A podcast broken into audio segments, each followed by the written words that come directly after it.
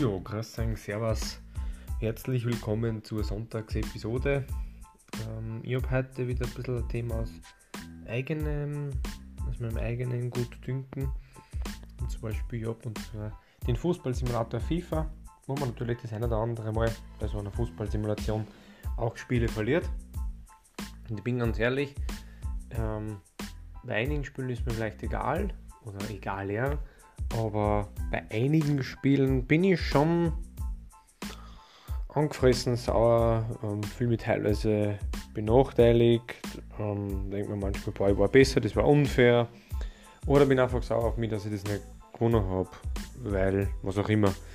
Und ich merke dann immer eins, und zwar, wie dann nach kurzer Zeit, also so nach 15 Minuten, das Ganze ein bisschen abflacht und ich dann suche, okay, gut, was hätte ich in dem Spiel besser machen können? Und durch dieses, was hätte ich in dem Spiel besser machen können, ist die Emotion meistens auch wesentlich besser. Heißt nicht, dass es ganz gut ist, aber es wird auf jeden Fall besser und daraus kann ich dann aus solchen Niederlagen oft das eine oder andere lernen.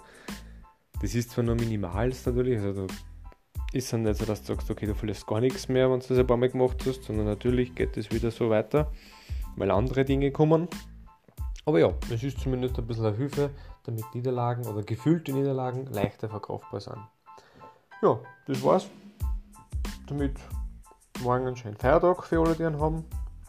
Die anderen wünschen ho hoffentlich einen angenehmen Arbeitstag und damit alles Gute. Euer Mike.